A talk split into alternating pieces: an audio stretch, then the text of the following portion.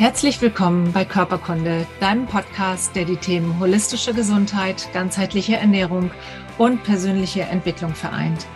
Ich bin Katrin und möchte dir Bewusstsein schaffen, dir zeigen, wie du ein gesundes und selbstbestimmtes Leben führen kannst. Alle Informationen über unsere Arbeit sowie eine Übersicht aller Podcast-Folgen findest du auf körperkunde.com und auf dem Körperkunde Instagram-Kanal. Schön, dass du da bist. Und jetzt wünsche ich dir ganz viel Freude mit dieser Podcast-Folge. Bestimmt kennst du das. Du hast gerade zu Mittag oder zu Abend gegessen und eigentlich bist du auch so richtig satt. Und keine zehn Minuten später hast du einen unbändigen Appetit auf irgendwas Süßes und greifst automatisch zum Schokoriegel oder in die Lakritztüte. Wahlweise auch zur Chipstüte, weil du Appetit hast auf was Salziges. Und schon sind wir beim Thema, um das es heute geht, um emotionales Essen. Warum du so häufig ohne wirklichen Hunger isst und was du dagegen tun kannst, erfährst du in dieser Podcast-Folge. Wir schauen uns als erstes an, was emotionales Essen überhaupt ist, worin der Unterschied zwischen körperlichem und seelischem Hunger liegt, was genau häufig mit Essen kompensiert wird und wie du einen bewussten Umgang mit emotionalem Essen finden kannst. Was ist emotionales Essen? Es gibt einen Unterschied zwischen echtem Hunger und emotionalem Hunger.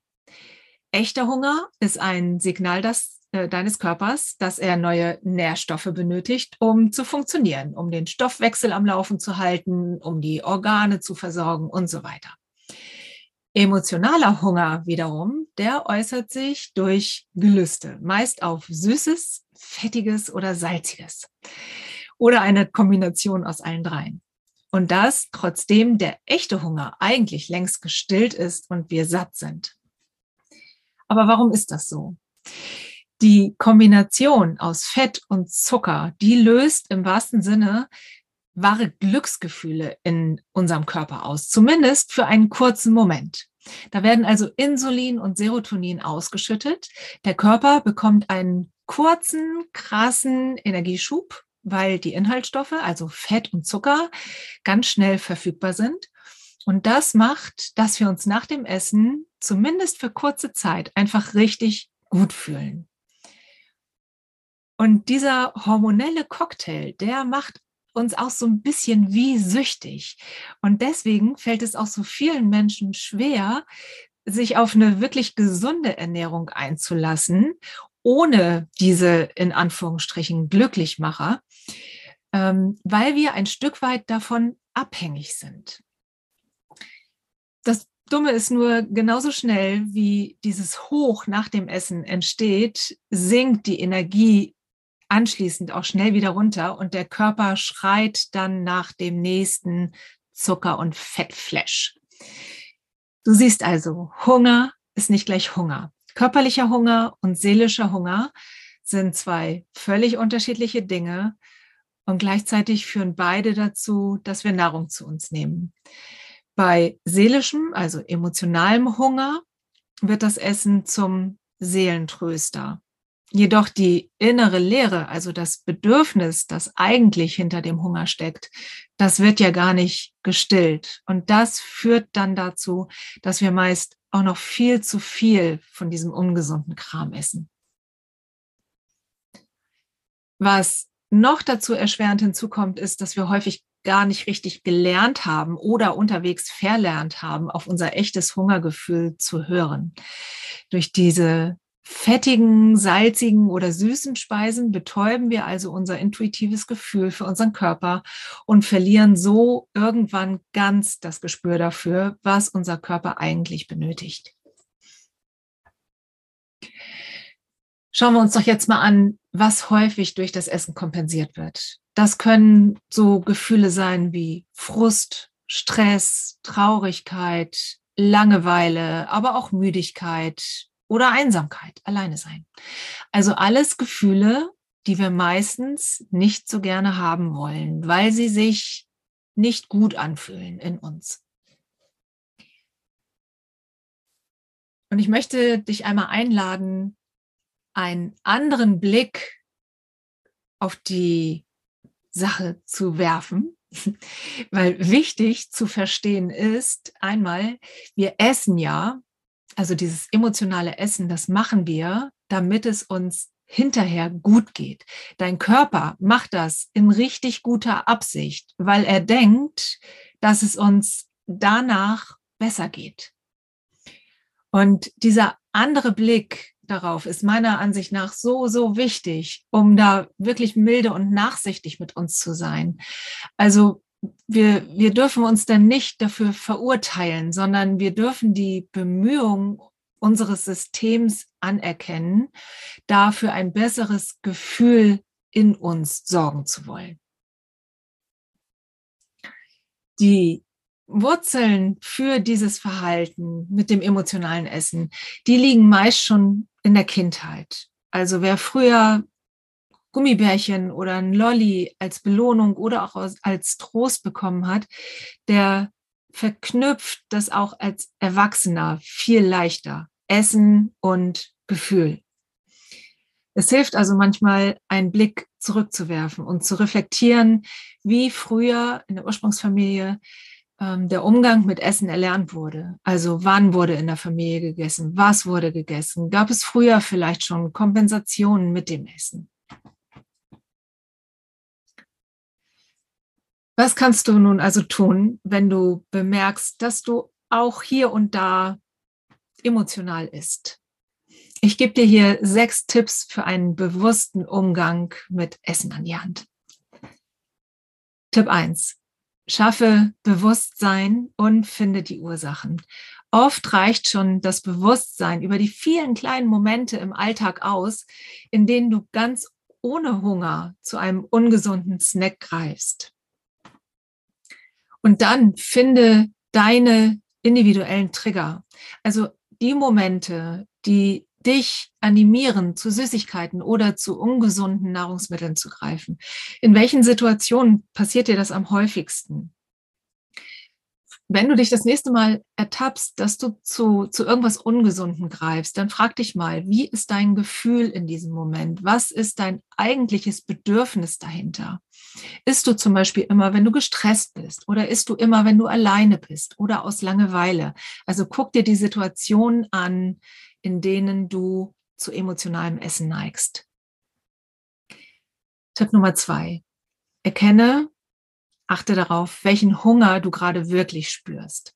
Hast du einen Jeeper auf schnelle, kurzfristige Energie, also süß, salzig und fettig? Oder ist es der echte Hunger, damit dein Körper einfach funktioniert? Und als Next Level Hör mal in deinen Körper hinein. Er spricht mit dir. Er sagt dir eigentlich ganz genau, was er braucht. Braucht er Gemüse? Braucht er Eiweiß? Braucht er Kohlenhydrate? Braucht er eher eine Banane oder braucht er eher eiweißreiche Hülsenfrüchte? Dein Körper, der hat so eine enorme Intelligenz. Und so kannst du ihn mit der Zeit vom emotionalen Essen zum intuitiven Essen ähm, bringen und äh, so mehr und mehr auf die Bedürfnisse deines Körpers auch achten. Tipp Nummer drei. Stell deinen Organismus langsam auf eine ausgewogene Ernährung um. Unser Körper, der braucht jeden Tag einen bunten Strauß an Nährstoffen, an Mikronährstoffen, an Vitaminen, an Mineralstoffen. Das heißt, er braucht frische, vollwertige Nahrungsmittel, aber auch gleichzeitig gute Nahrungsergänzungsmittel, weil unsere Lebensmittel heute aufgrund der Umweltsituation und der Bodenbeschaffenheit gar nicht mehr die Nährstoffe haben wie noch vor 50 Jahren. Wir müssen also den Körper zusätzlich zu der nährstoffreichen, frischen Versorgung mit Gemüse und so weiter zusätzlich mit Supplements versorgen. Ähm, Jetzt kommt eine kleine Werbeeinlage. Ich nehme seit einigen Monaten dafür die äh, Supplements Lifelong Vitality von der Firma doTERRA. Und wirklich ungelogen, ich habe seitdem keinen wirklichen Süßhunger mehr. Ich weiß nicht, woran es liegt, aber es ist für mich der Nachweis, der Beweis, dass ich vorher irgendeinen Mangel hatte. Und seitdem ich diese Nahrungsergänzung nehme, ist also mein Körper mit allem versorgt, was er braucht und ich habe keinen Süßhunger mehr. Die äh, Supplements, von denen ich gerade gesprochen habe, die gibt es auch in vegan und ähm, haben, die haben nur natürliche Inhaltsstoffe. Wenn du da mehr erfahren möchtest, dann schreib mir gerne. So, und neben all den Nährstoffen, die ich eben genannt habe, braucht dein Körper auch täglich eine, eine gesunde Mischung aus Proteinen, also Eiweißen, aus Kohlenhydraten und auch aus gesunden Fetten. Und außerdem braucht er noch eine bestimmte Menge an fester Nahrung, die deinen Magen füllt, beziehungsweise die deinen Magen auch beschäftigt. Ansonsten wird er uns auch immer wieder äh, Hungergefühle senden. Wenn der Magen nicht voll genug ist, entsteht auch immer ein Hungergefühl. So, und wenn wir den Körper dann mit allem versorgt haben, was er braucht, dann wird er nach einer Mahlzeit auch für mehrere Stunden zufrieden ähm, zufrieden sein und dein, äh, dein, dein Magen wird, wird die Inhaltsstoffe verstoffwechseln und ähm, ja, dein Körper ist einfach ruhig dann. Du entwickelst dann kein Hungergefühl. Also zum Beispiel ein, ein Frühstück aus Haferflocken, aus Nüssen, aus frischem Obst, das hält dich viel, viel länger satt als ein Marmeladenbrötchen aus weißem Mehl. Ne, da merkst du dass wenn der Körper mit allem gut versorgt ist, dann ist er für mehrere Stunden zufrieden. Während wenn er eher so diese schnelle Energie bekommt, ne, Zucker und ähm, äh, weißes Mehl in diesem Fall, da wird dein Hunger schnell wiederkommen. Also wer sich auf eine Ernährungsumstellung einlässt und den Körper wirklich gut versorgt, der wird nach ein paar Wochen bemerken, die Gelüste nach Ungesunden, die nehmen ganz automatisch ab, weil der Körper einfach schon alles hat, was er braucht. Tipp Nummer vier. Finde deine individuellen Alternativen zum Essen. Wenn du merkst, dass dein Hunger kein körperlicher Hunger ist, dann frag dich, was könntest du jetzt stattdessen tun, außer zu essen? Also Bewegung, Sport, ein warmes Wannenbad, eine Meditation oder irgendwas Kreatives tun, ne? malen, singen, tanzen. Das alles sind wunderbare Alternativen, die dich emotional wieder ins Gleichgewicht bringen und dazu beitragen, dein eigentliches Bedürfnis zu stillen. Finde heraus, wie du zum Beispiel Stress am besten abbauen kannst. Das geht häufig durch Sport und durch Bewegung. Oder auch, wie du dir selbst Liebe und Aufmerksamkeit schenken kannst, wenn dein eigentliches Bedürfnis Zuwendung ist. So lernst du dich selber auch immer besser kennen. Tipp Nummer fünf. Erlaube dir Ausnahmen. Disziplin ist ganz wichtig, natürlich. Und gleichzeitig, wenn du dann mal einen schwachen Moment hast, dann verurteile dich nicht dafür. Hadere nicht mit dir. Nimm es einfach wahr, registriere es, mach einen Haken dran und dann triff die Entscheidung, im nächsten Moment was anderes zu wählen. Und gleich danach kommt, lerne auch die Ausnahmen zu genießen. Essen hat ja auch einfach eine so eine gesellschaftliche und soziale Komponente. Und wenn mal ein Geburtstag ansteht oder Weihnachten ist, dann freu dich, heute eine Ausnahme zu machen und mach morgen einfach weiter. Sieh das Ganze also nicht zu verbissen. Tipp Nummer sechs lerne deinen Körper zu ehren und zu lieben. Und das hört sich jetzt ein bisschen pathetisch an, aber ich meine das tatsächlich so, wie ich es gesagt habe. Dein Körper ist das Wertvollste, was du hast. Er ist ein wahres Wunderwerk. Er gibt jeden Tag das Allerbeste, um dir dein Leben möglich zu machen. So viele kleine Zahnräder arbeiten Hand in Hand, ohne dass du auch nur irgendwas davon merkst und ohne dass du auch nur irgendwas dazu beitragen musst. Dein Körper baut jeden Tag neue Zellen, regeneriert sich und er kann nur aus dem neue Zellen bauen, was du ihm zur Verfügung stellst. Das heißt, für deinen Körper sind so ein Schokoriegel und die Pommes völlig wertlos. Die haben keine Nährstoffe. Die, für die Seele ist es vielleicht manchmal ganz schön, aber für den Körper ist es nicht schön.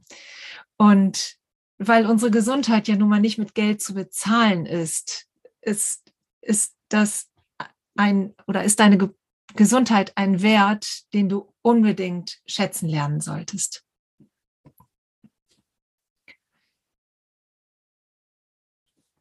Bei alledem, setz dir, wenn du Veränderungen in deinen Gewohnheiten angehst, realistische Ziele. Niemand kann von heute auf morgen all seine Gewohnheiten verändern. Und auch so eine, so eine Ernährungsumstellung ist für den Körper eine, eine große Umstellung für dein, für dein System. Ist es erstmal anstrengender, sich gesund zu ernähren, gesund zu kochen, vielleicht auf dem Markt einkaufen zu gehen. Es ist leichter, die, den Schokoriegel zu essen oder die Currywurst an einer, Pommes, an einer Pommesbude. Also setz dir realistische Ziele, hab Geduld und gib dir auch Zeit, um all diese Tipps ähm, in deinen Alltag zu integrieren. Das Ganze soll nicht in Stress ausarten, weil damit erreichst du genau das Gegenteil. Aber wenn du dran bleibst, dann wird der Erfolg kommen. Und zwar nicht nur auf der Waage, sondern ganz allgemein mit deiner inneren Zufriedenheit, mit dir und mit deinem Leben. Und zu guter Letzt möchte ich noch auf die Frage eingehen, handelt es sich beim emotionalen Essen um eine Essstörung? Sollte ich mir therapeutische Hilfe nehmen? Die Antwort, die gibt dir dein Unterbewusstsein. Und ich möchte dich einladen, schließ einmal kurz deine Augen, wenn du ein Thema mit emotionalem Essen hast und frage dich, habe ich eine Essstörung? Und die allererste Antwort, die jetzt ganz intuitiv kommt, die ist meistens die richtige. Wenn deine Ernährung im Großen und Ganzen gesund und ausgewogen ist, dann ist es völlig okay, wenn du dich hin und wieder der Versuchung hingibst, äh, doch eben zur Schokolade oder zur Chipstüte zu greifen. Und es ist auch ganz klar, dass jeder Tage hat, wo, wo einfach keine Lust oder keine Kraft da ist, äh, frisches Gemüse zu kochen, wo wir uns lieber mal eine Tiefkühlpizza in den Ofen schieben äh, oder uns eine, eine Portion Pommes an einer Würstchenbude holen. Das ist völlig in Ordnung. Wenn du jedoch täglich zu Fastfood und zu Schokolade und Süßkram greifst, dann kann das nicht nur zu Übergriff, äh, Übergewicht und, und vermutlich auch langfristig zu gesundheitlichen Problemen führen, sondern kann auch der Einstieg in eine Essstörung sein. Wer ungeliebte Gefühle durch unkontrolliertes Essen kompensiert und die Emotionen quasi so mit diesem Zuckerflash betäuben will, der entwickelt ganz schnell ein ungesundes Essverhalten. Wenn du also den Eindruck hast, dass dein Essverhalten außerhalb deiner Kontrolle ist, dann hol dir therapeutische Hilfe. Lass dich begleiten beim Ursachen erforschen und geh das an. Und das ist kein Zeichen von Schwäche, sondern in Wirklichkeit ist es ein Zeichen von Stärke, weil du gehst für dich und deine Gesundheit los.